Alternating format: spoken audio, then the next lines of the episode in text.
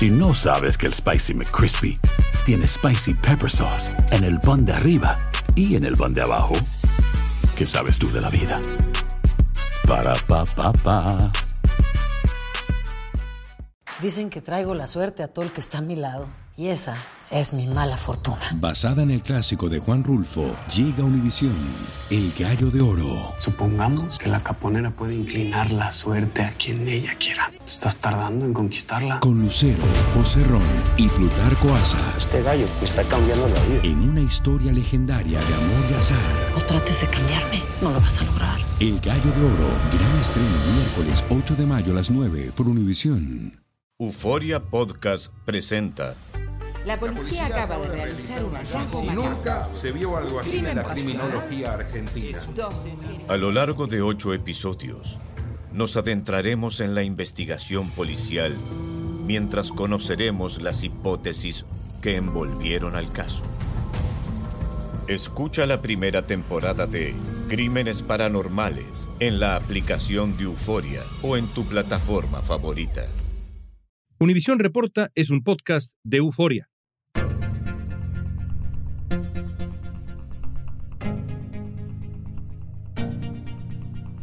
El incidente que dejó malherido el 13 de abril al jovencito de 16 años se produjo luego de que Ralph acudiera accidentalmente a la dirección equivocada para recoger a sus hermanos.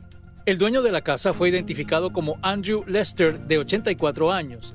El caso de un anciano que disparó a un adolescente afroamericano que solo tocó el timbre de su casa es una señal de alarma sobre una creciente realidad. En Estados Unidos la violencia armada y los discursos de odio se han incrementado. There is no way you can justify this. I mean, think about how ludicrous this is. You have people who are delivering packages uh, with Amazon and FedEx. As the prosecutor in Clay County, I can tell you there was a racial component to the case. Federico Finkelstein es analista político, profesor de historia en la New School for Social Research en Nueva York y experto en fascismo. Hoy nos va a ayudar a entender qué hay detrás de esta ola de actos violentos, qué papel juegan las teorías de la conspiración y cuánto influyen los mensajes de odio de políticos y medios de comunicación. Este sinsentido se presenta a los cuatro vientos, se presenta a millones y eventualmente siempre va a cristalizarse en algunos que están totalmente ya radicalizados y que bueno, que en ese caso usan las armas para responder a sus propios problemas. Hoy es lunes 22 de mayo, soy León Krause, esto es Univisión Reporta. En los últimos meses se han registrado sucesos en los que alguien sin mediar palabra dispara a aquello que se considera una amenaza. Pasó en Missouri cuando un adolescente tocó el timbre de la casa equivocada y hoy se recupera de dos disparos. También en Nueva York, donde una joven se estacionó por error en la entrada de una casa y recibió un disparo mortal. Y en Texas, donde un grupo de porristas se acercó a un auto que no era el de ellas en un estacionamiento y fueron baleadas. Federico, Estados Unidos atraviesa por una ola de actos violentos que nacen aparentemente del acceso a las armas, por supuesto, porque es un factor enorme, pero también de la radicalización ideológica, la desconfianza social creciente. ¿Te sorprende lo que está pasando como experto? Lamentablemente no, porque justamente se da como una conjunción entre cosas que son de largo aliento, que vienen de hace mucho tiempo, que es esa característica tan extraña para otros, ¿no? Para los que también vivimos en otros lugares, que tiene Estados Unidos, ¿no? Que donde las armas abundan, donde cualquiera puede comprar armas de guerra, donde se confunde justamente esa capacidad de tener armas con la capacidad de usarlas en ámbitos que no tienen nada que ver con la guerra o con las armas de guerra. Eso por un lado y por otra parte este incremento que estamos viviendo de las teorías de la conspiración, de ideologías que enfatizan esta lógica persecutoria y que siempre culpan a minorías, a gente que piensa distinto, que quizás luce distinto o se comporta distinto, que tiene distintas identidades, ya sea inmigrantes o minorías de otro tipo, y se culpa a esas minorías de todos los problemas que esa gente piensa que hay o que esta gente tiene, y el desenlace de eso muchas veces, lamentablemente, es que vemos estos hechos de violencia, ¿no? Andrew Lester, acusado de dispararle dos veces en el rostro al adolescente Ralph York. El hombre blanco que hirió de un disparo en la cabeza a un adolescente afroamericano que tocó el timbre de su casa por error cuando iba a buscar a sus hermanos pequeños. Podríamos escoger muchos casos porque realmente han ocurrido varios, pero hablemos de uno en particular que me parece emblemático, el caso de Andrew Lester, este hombre que que dispara brutalmente contra un muchachito adolescente afroamericano que se equivoca, va a tocar su puerta. El nieto de Lester, después de lo que pasó, dijo que su abuelo creía activamente en teorías de la conspiración de la derecha sobre todo. Estaba bajo la influencia del miedo, la paranoia, así dijo. Avivados por algunos medios de comunicación conservadores que a menudo, insisto, decía el nieto, están o estaban en la sala de estar de su abuelo a todo volumen. ¿Cómo contribuye el discurso de odio en medios de comunicación, esto que escuchamos frecuentemente, a este fenómeno que estamos viendo? Yo creo que contribuye muchísimo. Eh, vemos en este caso que mencionabas justamente una persona que está obsesionado, participa de, este, de, un culto, ¿no? Tiene una obsesión de tipo que las voces que vienen del televisor en ese sentido y con estas teorías de la conspiración reemplazan todo diálogo incluso dentro de la casa. Lo que pasa es que se da en general, vemos que este tipo de mensajes peligrosísimos para la democracia tienen millones de espectadores, ¿no? Y siempre hay un filtro y eventualmente cristaliza en uno o una persona o dos o tres cada tanto que están evidentemente ya bastante desequilibradas y esta manía persecutoria muchas veces presenta este tipo de desenlace, ¿no? Porque es una tragedia, es una cosa increíble, un jovencito toca una puerta por equivocación y se le tira un tiro. Es realmente macabro, pero es una cosa que también, como vos señalabas, tiene que ver con este abuso de propaganda que se le presenta a la gente. El nieto dijo que eso, este fenómeno del que hablábamos ahora, el discurso del odio en los medios de comunicación, a su entender, y de nuevo estoy citándolo, realmente refuerza esa visión negativa de los grupos minoritarios. Así lo dijo el nieto de Andrew Lester. ¿Cuáles son las consecuencias del discurso del odio en términos de cohesión social, de confianza entre distintos grupos? ¿Por qué tiende ese discurso del odio a separarnos? ¿Es su herramienta central, digamos?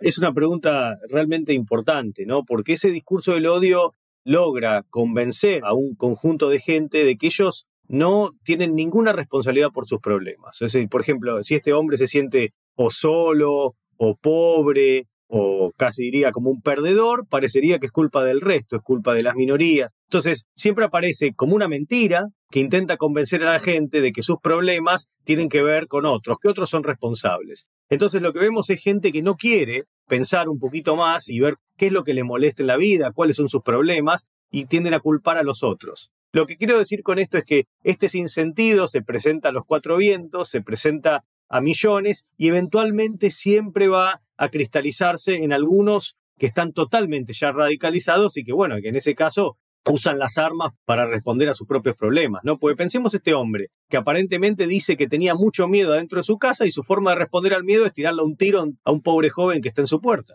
No hubo diálogo prácticamente, ¿no? O sea, simplemente él decidió que esa persona era culpable.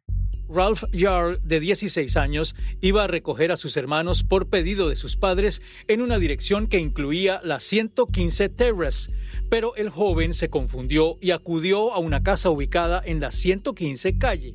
En su declaración a la policía, Lester dijo haber visto a un hombre afrodescendiente y que creía que alguien estaba intentando entrar a la casa. Los registros del caso dicen que Andrew Lester declaró que escuchó que alguien intentaba entrar a su casa y tuvo miedo de no poder defenderse por su edad avanzada.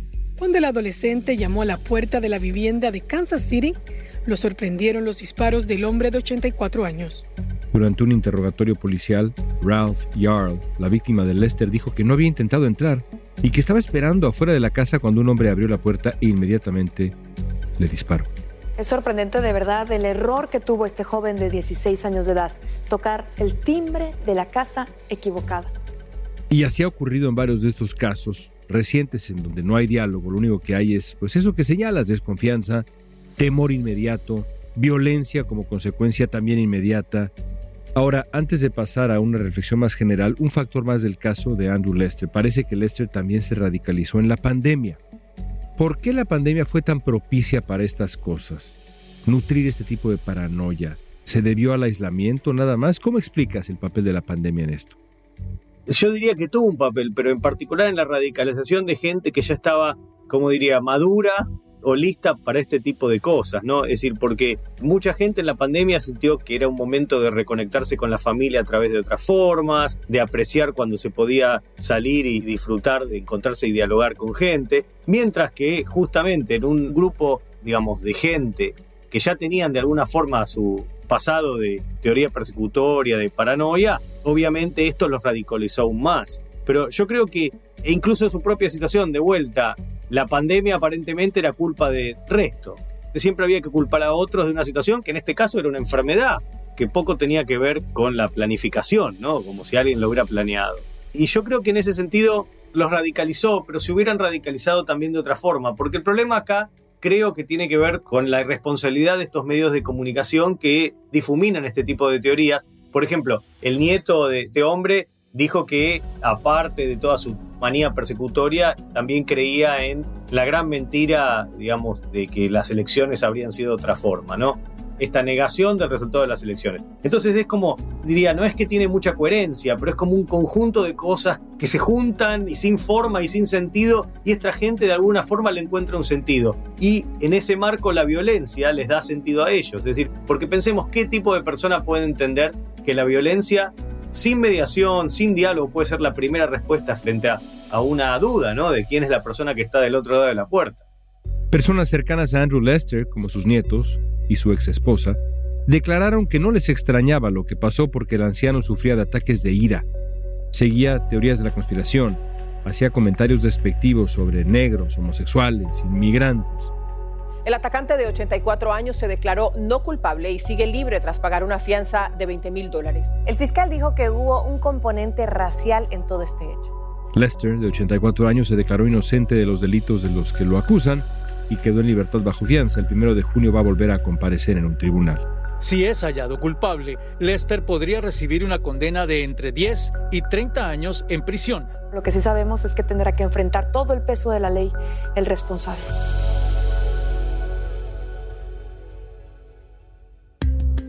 Al regresar vamos a analizar el papel de las figuras políticas en estos ataques de violencia desmedida.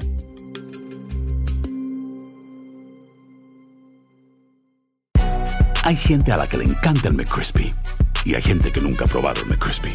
Pero todavía no conocemos a nadie que lo haya probado y no le guste. Para pa pa pa.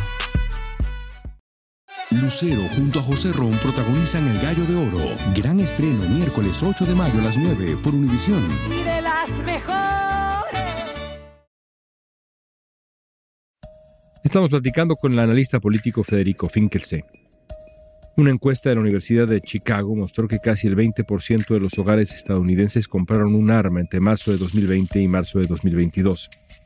En ese mismo periodo, cerca del 5% de los estadounidenses compró un arma por primera vez. Las cifras oficiales muestran que los delitos violentos con armas de fuego como homicidios han aumentado aproximadamente un tercio desde 2019. Me hace falta una pieza en este rompecabezas, porque teorías de la conspiración, la verdad, hay en todos lados. Hay países que son más propensos a, a eso que otros, culturas también, quizá, pero teorías de la conspiración ha habido siempre. Gente que piensa que el otro es el culpable de las desgracias que le suceden también, siempre y en muchos lados. Lo que no ha habido siempre es este paso casi inmediato hacia la violencia, Federico. Me pregunto cuál es esa pieza que nos falta. ¿Es el caso de Estados Unidos el acceso a las armas o es parte, digamos, de una pieza que estamos por descubrir? ¿Cómo describirías esa pieza que nos falta? ¿Por dónde anda?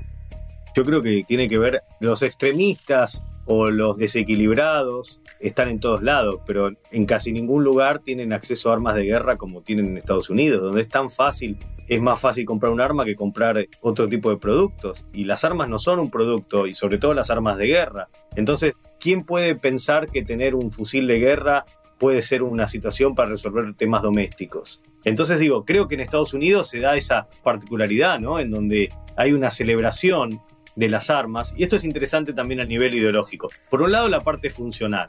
En la práctica es un país donde el acceso a las armas es altamente irresponsable y muchas veces irrefrenable. Por otra parte está la parte, la dimensión ideológica, que es que en este marco Estados Unidos no es una excepción a una regla general, que es ideologías extremistas que glorifican la violencia, ¿no? Es decir, por ejemplo, estaba pensando en el caso de Brasil, en donde hubo un expresidente, en el caso de Bolsonaro, que hacía gestualidades con sus manos como si sus manos fueran armas, digamos, y toda esa cuestión de la relación entre armas y política, armas como respuesta y glorificación de la violencia, forma parte de este engrudo, diría, que es esta mezcla de cosas ¿no? que estamos viendo. Y eso me lleva a mi siguiente pregunta, justamente el papel que juegan las figuras políticas en Estados Unidos. De pronto uno puede trazar el trayecto de ese tipo de discurso de los márgenes violentos, como representó en su momento Timothy McVeigh, el famoso Una Bomber, también dos casos emblemáticos de terroristas domésticos, figuras desde los márgenes que causaron tragedias muy grandes, pero en los márgenes. Y luego puede uno trazar una línea, quizá delgada, pero una línea a la llegada al escenario de figuras pues como Donald Trump que llevan ese discurso a lo que se llama el mainstream. ¿Qué peso tienen las figuras políticas como Trump en este tema? Y un peso muy significativo, ¿no? Es decir, eh, le dan legitimidad a algo que no debería tener ninguna legitimidad, que es esta violencia irrefrenable. Por supuesto, después se desentienden, dice yo no tengo nada que ver con esta matanza, pero muchas veces vemos en el caso de estos asesinos, ya sea antisemitas o racistas, que parece que también estaban en temas de creer en las cosas que anda diciendo Trump, a veces incluso usando el mismo vocabulario, ¿no? De las teorías del reemplazo, de las teorías de que, digamos, estas minorías nos quieren dominar, etcétera. Todos estos delirios que son presentados de forma pseudo moderada desde, por ejemplo, el trampismo, o pensemos también en una persona como Tucker Carlson, ¿no? Digamos, se presenta como un informador, pero lo que en realidad lo que hace es propaganda y política, ¿no? La cadena de televisión Fox News anunció que Tucker Carlson, presentador de su programa de mayor audiencia, ya no trabaja en la empresa. Dominion argumentó que el programa de Carlson divulgó falsedades sobre las elecciones presidenciales de 2020. Y en el caso de él, era interesante un mensaje privado que le mandó a sus colegas. Él mismo hacía una disquisición, cómo le encantaba la violencia de que estaban linchando a una persona, ¿no? Y él mismo parece que al final tenía dudas sobre si eso estaba bien o no. Pero primero, ¿quién disfruta de la violencia contra aquellos que no se pueden defender? ¿Y quién llega a preguntarse eso? Es decir, es una respuesta obvia. ¿Quién puede disfrutar de la muerte de un inocente o de la muerte de alguien que no se puede defender? Y eso lo vemos desde políticos a también sus propagandistas, ¿no? Forman parte del mismo problema, en mi opinión. Una nueva investigación muestra que el discurso de odio ha aumentado drásticamente en Twitter bajo el liderazgo de Elon Musk desde finales del mes de octubre. Además de los medios de comunicación tradicionales, las redes sociales son de los canales más efectivos para transmitir mensajes de odio. Según los investigadores, los ataques contra hombres gay y personas trans son un 60% mayores y también encontraron un aumento en el contenido antisemita. Un informe de la Organización de Naciones Unidas alerta sobre el auge de los discursos de odio en línea así como de la desinformación. En este escenario, para la organización es un reto encontrar formas de contrarrestar estos contenidos sin afectar el derecho a la libertad de expresión. Hablemos de escenarios, Federico. Primero, ¿cuál es el escenario que más te preocupa? Tú eres un historiador del fascismo, eres un experto en esta espiral de erosión en las sociedades.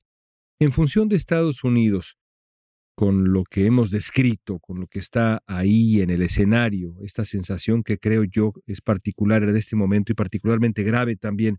¿Cuál es el peor escenario? ¿Qué te preocupa más? Yo creo que el peor escenario sería una situación en donde ya sea Trump o cualquiera de sus imitadores en una elección pierdan la elección y pretendan volver a intentar un golpe de Estado o traten de usar mecanismos para justamente llegar al poder a través de medios ilegales. Eso es lo que fue enero 6, ¿no? Y esa situación es muy preocupante. Es decir, lo que vemos es una democracia en Estados Unidos en donde algunos de sus actores no quieren respetar las reglas del juego democrático. Entonces, cuando ganan está bien para ellos, cuando pierden van hacia la ilegalidad e intentan hacer golpe de Estado, intentan fomentar la violencia, intentan deformar la separación de poderes y el imperio de la ley. Y esto es lo que vemos constantemente y es el peligro, me parece, que se está dando y del que hay que tratar de defenderse, ¿no? La complicación central, a mi entender, en este momento en Estados Unidos, y ya me dirás si tengo algo de razón, es que no veo los incentivos para que por lo menos dos de los grandes actores de este cóctel que has descrito regresen a la decencia o incluso a la cordura, ni los medios de comunicación que ganan tremendos ratings con ese tipo de mensajes, ni los políticos que parece que están de verdad siguiendo este incentivo constante de radicalizar a su base electoral.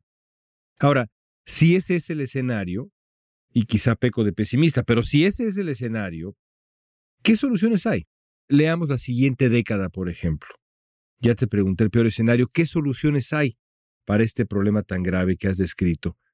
¿Y qué soluciones encuentras para que no se vuelva todavía peor en Estados Unidos?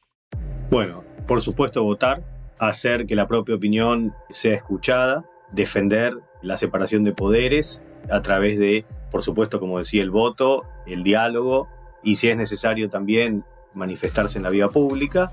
Y por supuesto, es importantísimo hacer una disquisición, elegir los medios de información que informan y separarlos de aquellos que hacen propaganda política. Es decir, en una democracia es importantísimo tener información para decidir.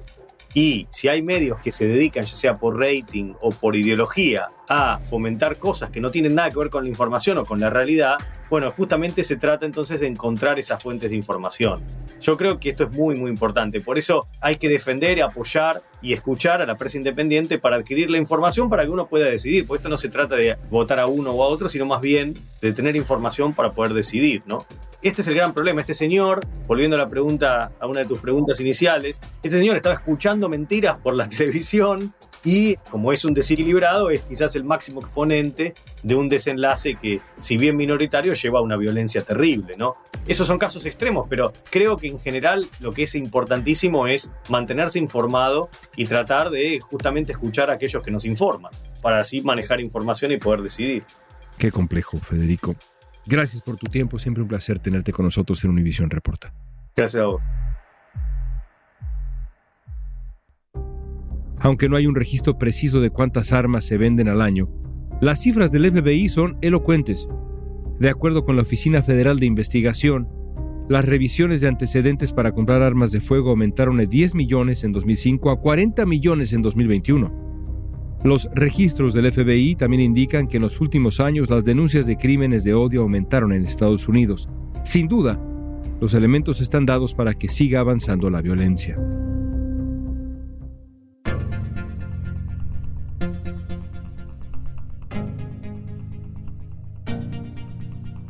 Esta pregunta es para ti. ¿Qué tanto te afecta lo que escuchas en medios de comunicación? ¿Ha cambiado tu manera de ser, de pensar? Usa la etiqueta Univisión Reporta en redes sociales. Danos tu opinión en Facebook, Instagram, Twitter o en TikTok. Escuchaste Univisión Reporta. Si te gustó este episodio, síguenos y compártelo con otros. En la producción ejecutiva, Olivia Liendo. Producción de contenido, Milis Supan. Asistencia de producción, Natalia López y Waleska Mansi. Booking, Soía González. Música original de Carlos Jorge García, Luis Daniel González y Jorge González. Soy León Krause, gracias por escuchar Univisión Reporta.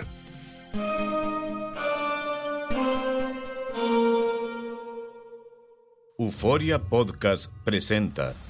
La policía, acaba, de realizar un hallazgo Si nunca se vio algo así en la criminología argentina. A lo largo de ocho episodios, nos adentraremos en la investigación policial mientras conoceremos las hipótesis que envolvieron al caso. Escucha la primera temporada de Crímenes Paranormales en la aplicación de Euforia o en tu plataforma favorita. Dicen que traigo la suerte a todo el que está a mi lado. Y esa es mi mala fortuna. Basada en el clásico de Juan Rulfo, llega Univisión, El Gallo de Oro. Supongamos que la caponera puede inclinar la suerte a quien ella quiera. ¿Te estás tardando en conquistarla? Con Lucero, José Ron y Plutarco Asa. Este gallo está cambiando la vida. En una historia legendaria de amor y azar. No trates de cambiarme, no lo vas a lograr. El Gallo de Oro, gran estreno miércoles 8 de mayo a las 9 por Univisión.